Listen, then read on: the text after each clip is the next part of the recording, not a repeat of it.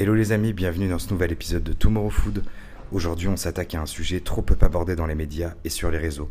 C'est le sujet de la dette que sont en train de cumuler des milliers de restaurateurs qui menacent leur survie, voire qui les condamnent à une fermeture définitive. Notre invité a récemment coécrit une lettre ouverte à Bruno Le Maire pour responsabiliser l'État et souligner la dichotomie entre ce que les médias laissent transparaître et la réalité de la situation. Alexandre Attab, cofondateur d'Avocateria, nous raconte comment le PGE l'a tué, creusant sa dette de plus de 220%. Bonne écoute.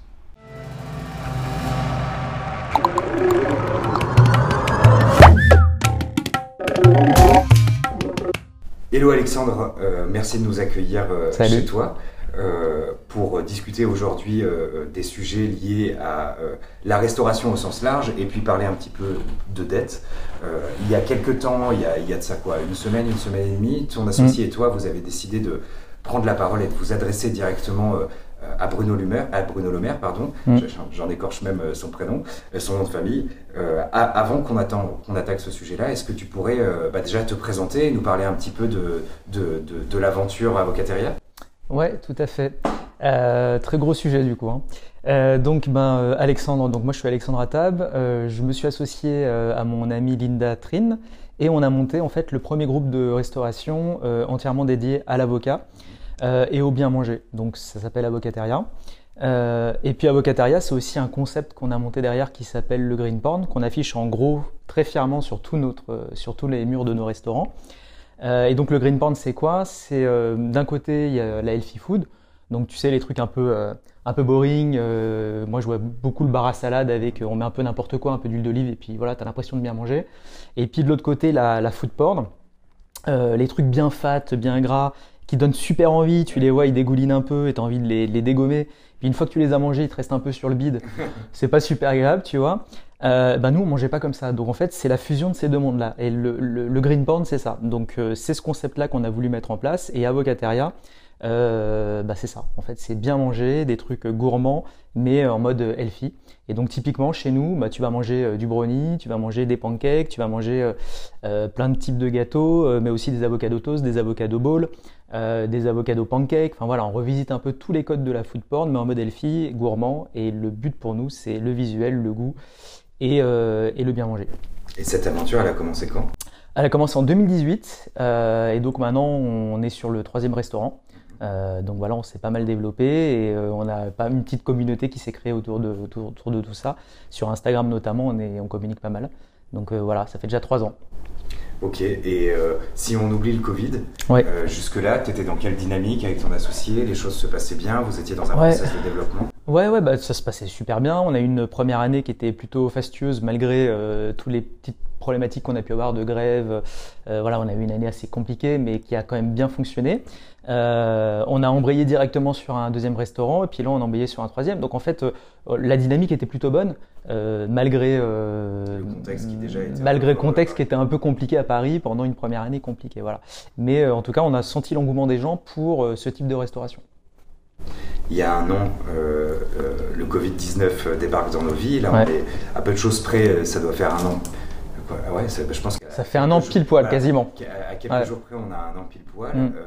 Euh, un premier confinement, une réouverture partielle avec, enfin, une année qui, je, pense, a dû être extrêmement compliquée. Mm. Qu'est-ce que tu t'es dit au moment où, on t'a annoncé que tu devais fermer ton établissement pour une durée plus ou moins indéterminée Alors, tes établissements bah, si, tu veux la petite histoire, c'était assez drôle, enfin assez drôle avec le recul. Euh, en fait, on était avec Linda, on était au restaurant justement, pas dans notre restaurant, mais dans un restaurant parce qu'on adore manger et qu'on y va, euh, enfin on y allait régulièrement. On était au restaurant, on mangeait, etc. C'était un samedi soir, je m'en souviens très bien. Et en fait, le, le, le, le soir à 8 heures, l'annonce tombe. Et en fait, le lendemain, euh, on sait qu'on ferme. Voilà. Mais on n'a pas eu de notice avant ça. Hein. C'était vraiment euh, à quelques heures près. Donc, euh, branle-bas de combat, on appelle les salariés, on leur dit demain vous venez pas, euh, on va gérer toutes les pertes, je te passe les pertes, etc. de, tout ce que tu as commandé de la semaine parce que c'est un dimanche et que c'est un des plus gros jours, plus grosses journées de la semaine. Donc voilà, donc on était, on était dans un, contexte un peu particulier. On sentait que ça allait venir, mais on savait pas vraiment quand. On, voilà, c'était un peu spécial et ça tombe comme un coup près. Donc voilà, sans, sans, sans, rien du tout. Donc voilà, on, on l'a eu euh, comme ça sur le coin de la gueule. Mais on s'est dit, ça va durer trois mois. Euh, c'est un cas extraordinaire, c'est une conjoncture extraordinaire qu'on n'a jamais vue auparavant, c'est historique.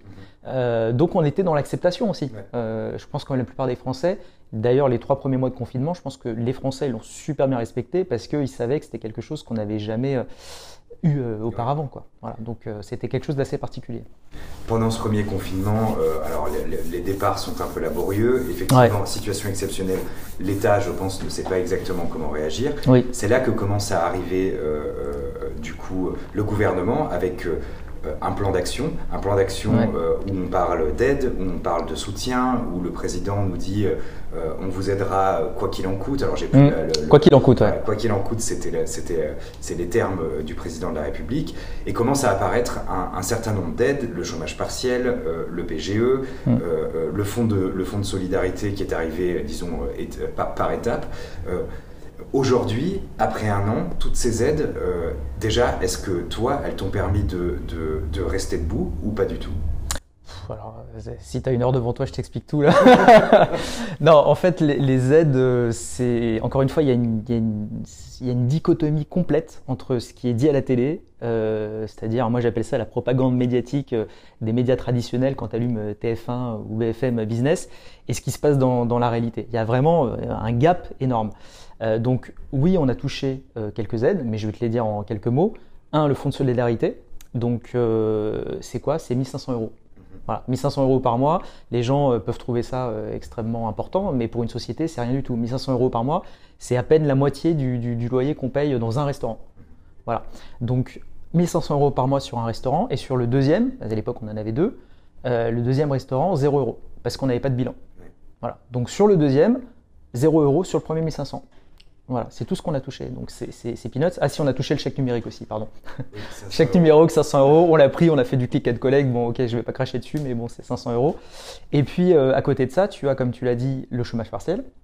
Euh, donc le chômage partiel, c'est très bien, c'est une très bonne idée, c'est super, mais pour les salariés.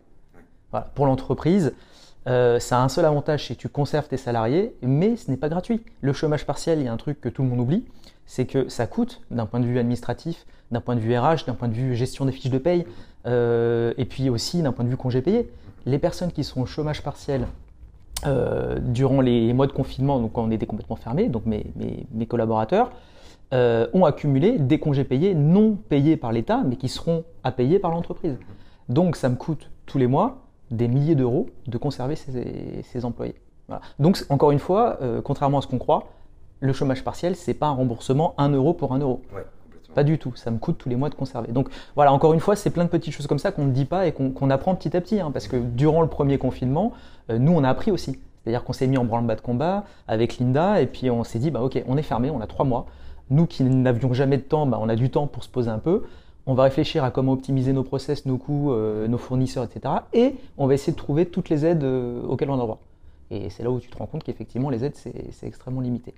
Donc voilà, subvention, enfin subvention, ça a été plutôt le fonds de solidarité 1500 euros zéro, chômage partiel, euh, ok, chèque numérique, et puis après, tu as ce qu'on appelle aujourd'hui euh, de manière un peu vulgarisée une aide qui est le PGE, mais qui pour moi n'est absolument pas une aide, puisqu'un PGE, comme son nom l'indique, c'est un prêt garanti par l'État. Donc qui dit prêt dit euh, bah, quelque chose qu'il faudra rembourser, et en plus avec intérêt, ce qu'on a appris très récemment. Au moment où on met en place, euh, où l'État nous annonce ce dispositif de prêt garanti par l'État, est-ce que tu te poses la question avant de le prendre ou est-ce que, comme beaucoup de restaurateurs, tu t'es dit, ok, je fais le dossier directement, quoi qu'il en soit, euh, c'est de l'argent dont je vais potentiellement avoir besoin ou c'est de l'argent mm. dont j'ai besoin dès aujourd'hui en fonction du, niveau, du niveau de la trésorerie que, que tu as est-ce qu'à ce, moment-là, déjà, tu, as dans ta tête cette notion de c'est un prêt que je vais devoir rembourser Ou est-ce que, comme beaucoup d'autres, tu l'as vu comme, un, pas comme une bénédiction? Non, alors je, savais que c'était quelque chose que j'allais devoir rembourser, mais euh, on n'avait pas le choix. C'est-à-dire que on arrive à un moment donné, on nous dit on est fermé pour trois mois.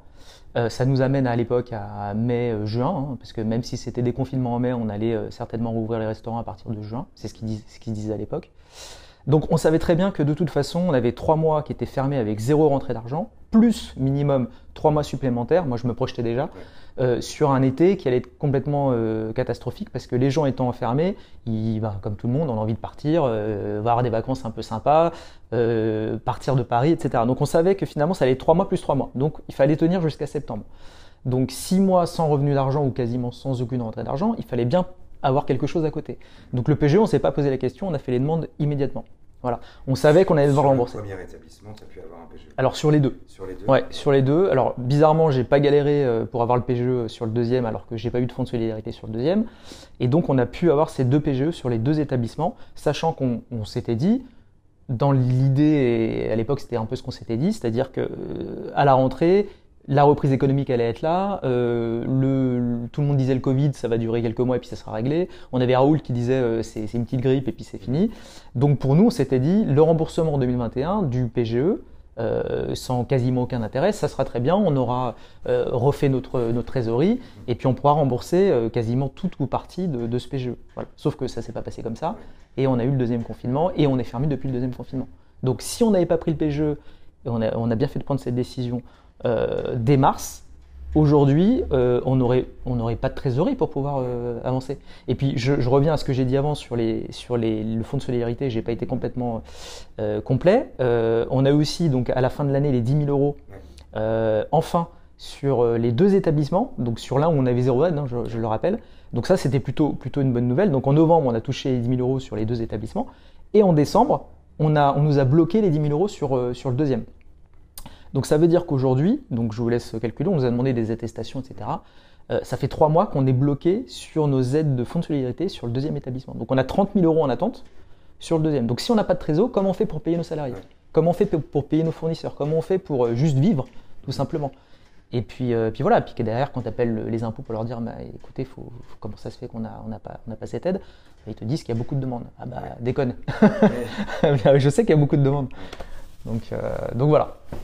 Ok, c'est assez intéressant cette manière de, de, enfin, cette réalité de décorréler euh, une aide, ou c'est-à-dire sous ouais. certaines conditions, je te donne une certaine somme d'argent, et euh, le PGE. Et ce qui est aussi intéressant, c'est de se dire finalement, euh, au moment où ce dispositif a été mis en place, l'État était porteur de ce projet. Mm. Aujourd'hui, l'État est toujours porteur de ce projet, mais ton contact direct dans le cadre de ton PGE, c'est qui? C'est la banque. Mais depuis le, le jour 1, c'est la banque moi, j'ai fait appel à l'État juste pour le fonds de solidarité via les impôts, comme tout le monde. Mais pour le PGE, directement, on nous a mis en face des, des organismes bancaires. Donc, on savait que, et puis on nous avait prévenu, on nous avait dit le PGE, si vous le remboursez pas en 2021, euh, il se transformera en prêt et euh, ce prêt n'aura pas les mêmes conditions. Voilà, donc, euh, donc du coup là on savait qu'on avait la pression de se dire soit dans un an on rembourse le PGE avec quasiment aucun frais si ce n'est la BPI parce qu'on peut dire ce qu'on veut la BPI c'est pas gratuit hein. ouais. Euh, soit vous le transformez en prêt euh, bancaire classique, on va dire, qui va s'étaler sur 5 ans, comme le prêt qu'on a pris euh, oui, aujourd'hui. Mon prêt pro, exactement, quand on fait des travaux, on prend des prêts, etc. Donc en fait, on avait, on avait deux solutions. Donc nous, on s'était dit, dans le meilleur des cas, on rembourse le PGE dans un an, en tout cas les trois quarts du PGE, parce qu'on aura cramé de la trésor sur la première année. Mais, euh, mais voilà, on va essayer de faire quelque chose, on va, faire, on va essayer de faire en sorte de, de limiter euh, le remboursement qu'on va faire auprès de la banque. Et puis là, on apprend quoi? Euh, on apprend que le différé qui est brandi par Bruno Le Maire, euh, là, il y, a, il y quelques, enfin, début d'année, en disant, bah, ok, vous êtes encore fermé, donc le PGE, le prêt la, du remboursement du PGE en 2021, il est reporté en 2022. Ah bah super, ah, ça, ça, nous donne un peu de, euh, tu vois, une bouffée d'air. On se dit c'est cool, on a un an. De toute façon, on sait très bien que l'année 2021 va être extrêmement compliquée aussi. On le voit, c'est la vaccination, c'est pas encore ça. On a 4% de gens vaccinés, donc d'ici la fin de l'année, ce sera pas encore fini. Donc la reprise économique, pour moi, elle va pas intervenir avant 2022. Donc super, on a un an, supplémentaire. Sauf que du coup, euh, la banque t'appelle derrière et puis te dit euh, oui donc euh, Alexandre, bah, écoute c'est super, tu veux différer ton, remboursement d'emprunt, bah, pas de problème. Par contre derrière tu n'auras que 4 ans pour rembourser et non 5 ans. Donc bah super, dans ma tête j'ai tous les chiffres qui commencent à monter je vois l'impact direct pour l'entreprise, c'est quoi? C'est que bah, du coup, mes mensualités vont augmenter de 20% en 2022. Je vais, je vais, rembourser le prêt. Et comme j'ai un an de moins pour rembourser la totalité de ce prêt, bah, euh, mathématiquement, les mensualités augmentent. Voilà, donc ça c'est dramatique. Moi quand j'apprends ça, je fais mes calculs, je me dis ok déjà j'ai une dette de plus sur le dos que j'ai demandé à personne, et en plus de ça je devoir la rembourser plus vite, donc avec des mensualités plus importantes. Donc je veux dire, tu, tu tapes euh, c'est coup de bâton sur coup de bâton.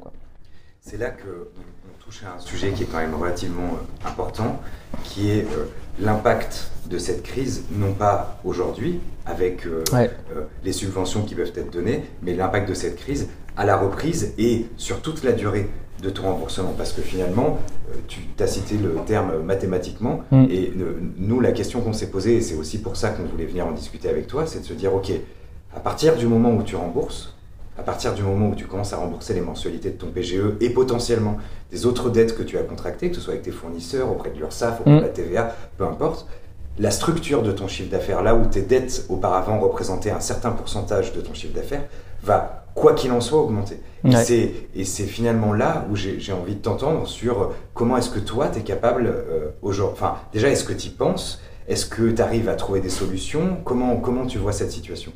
On y pense euh, tous les jours. Enfin, tous les jours, on économise des, bouts de ficelle, euh, des, centimes, mais on en est là hein, aujourd'hui. Hein. Donc c'est bien parce qu'on optimise les coûts de l'entreprise mais euh, c'est juste pour payer une dette qu'on a accumulée. Et donc tu as dit un truc important tout à l'heure, tu as dit euh, oui les, dettes accumulées, euh, de l'URSSAF, etc. Parce qu'effectivement on oublie ça aussi. On oublie un truc important, c'est qu'on a accumulé une dette envers la banque pour ce nouveau prêt.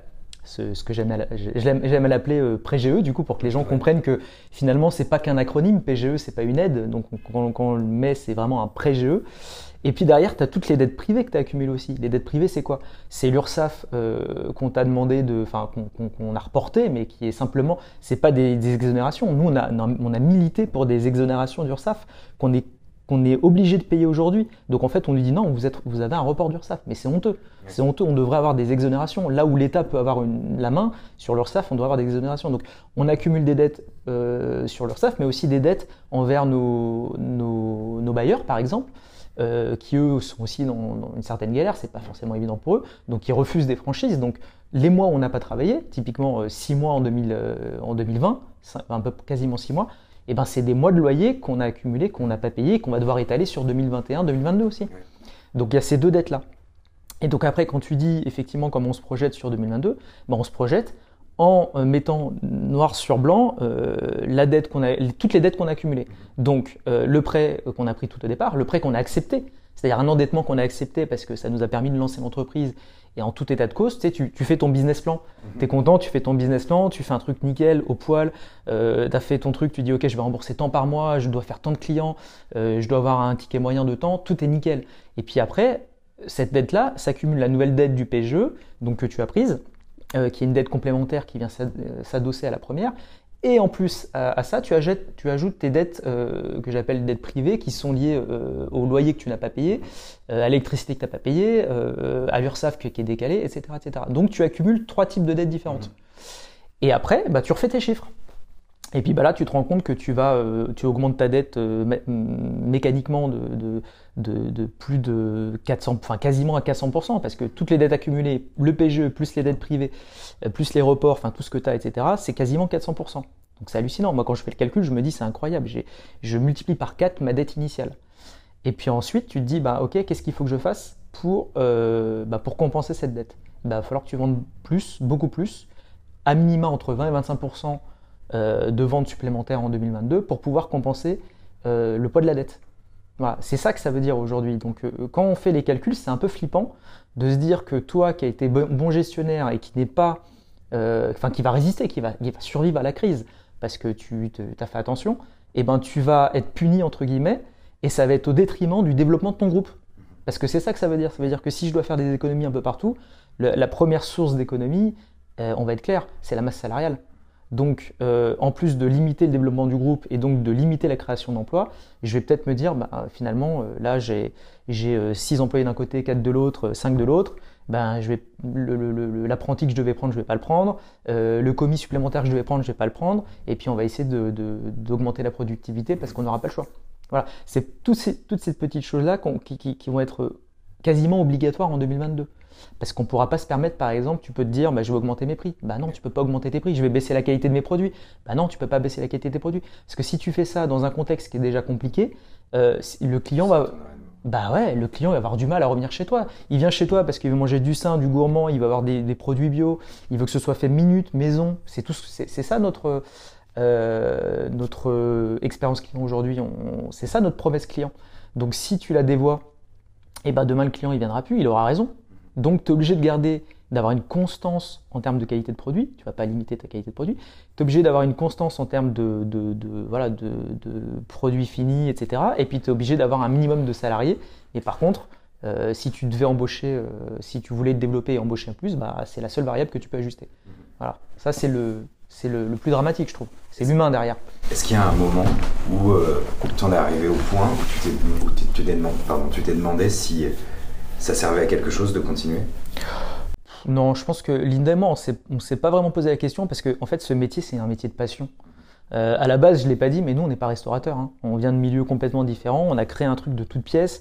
Euh, on, voilà, on s'est fait kiffer en le faisant et on, a vraiment euh, apprécié de voir que les gens adhéraient au, à la marque, au produit, au projet. donc vraiment, si on n'était pas passionné, on ne le ferait pas. Donc on s'est jamais dit à un moment donné. Puis d'ailleurs, je vais dire un truc si t'es pas enfin si t'es pas résilient, t'es pas entrepreneur. Mais c'est la première chose. Hein. Tous les jours, tu fais face à des, à des obstacles qu'il faut surmonter. Voilà, c'est ça être entrepreneur. Donc finalement, le, tout ce qui se passe en ce moment, c'est un, obstacle, c'est un gros, c'est un énorme obstacle qu'il va falloir passer, mais on pense qu'on s'en sortira plus fort euh, au final parce qu'on aura appris aussi beaucoup de choses. Donc jamais de la vie, ni dans mon esprit, ni dans celui de Linda, on s'est dit quand on échangeait, parce qu'on échange tous les jours, euh, on est 24-24 euh, ensemble, on s'est jamais dit on abandonne, ça vaut plus le coup, on lâche l'affaire. Non, il faudra vraiment qu'on nous mette la tête à terre et, qu'on soit au fin fond du trou pour, pour nous dire qu'on arrête. Non, on, tu peux pas te dire ça, surtout quand tu as dépensé autant d'énergie. Euh, tu vois, tous les jours, on travaille 24-24, 7 jours sur 7. On n'a pas de week-end, nous, on sait pas ce que c'est que le week-end. Voilà, donc euh, surtout en ce moment encore plus. Et puis, il y a ce, point-là, et puis il y a un autre point, euh, donc il y a notre vision à nous en tant que chef d'entreprise, entrepreneur, mais tu as aussi la vision des employés. Qu'est-ce que tu fais des employés derrière? C'est-à-dire que toi, tu abandonnes en, en, tant que chef d'entreprise et tu laisses tomber tes dizaines d'employés? Enfin, c'est pas possible. Tu as des familles derrière, tu as des gens qui vivent grâce à toi, donc grâce au travail qui est fait tous les jours. Donc tu peux pas laisser tomber ces gens-là non plus. Donc voilà. Et puis euh, cet, aspect, euh, aspect motivation, tu essaies de le transmettre à tes, équipes.